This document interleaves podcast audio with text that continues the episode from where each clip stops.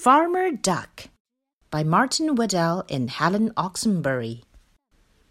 There once was a duck who had the bad luck to live with the lazy old farmer. The duck did the work. The farmer stayed all day in bed. The duck fetched the cow from the field. How goes the work? called the farmer. The duck answered, Quack. The duck brought the sheep from the hill. How goes the work? called the farmer. The duck answered, Quack!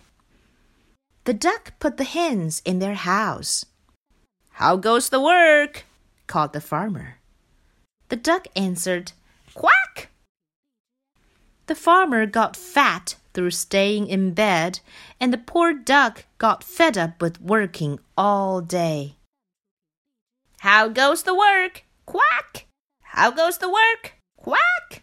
How goes the work? Quack! How goes the work? Quack! How goes the work? Quack! How goes the work? Quack! The poor duck was sleepy and weepy and tired. The hens and the cow and the sheep got very upset. They loved the duck so they held a meeting under the moon and they made a plan for the morning.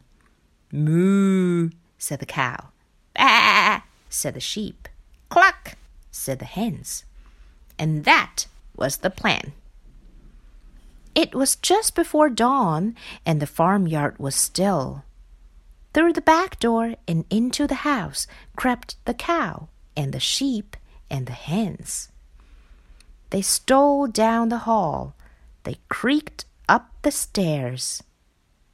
They squeezed under the bed of the farmer and wriggled about. The bed started to rock, and the farmer woke up. And he called, How goes the work? And, Moo, bah, cluck! They lifted his bed, and he started to shout and they banned and they bounced the old farmer about and about and about, right out of the bed. And he fled with the cow and the sheep and the hens mooing and baaing and clucking around him. Down the lane, moo, through the fields, baa, over the hill, cluck, and he never came back. The duck awoke and waddled wearily into the yard, expecting to hear, How goes the work? But nobody spoke. Then the cow and the sheep and the hens came back. Quack? asked the duck. Moo, said the cow. Bah, said the sheep. Cluck, said the hens, which told the duck the whole story. Then, mooing and baaing and clucking and quacking, they all set to work on their farm.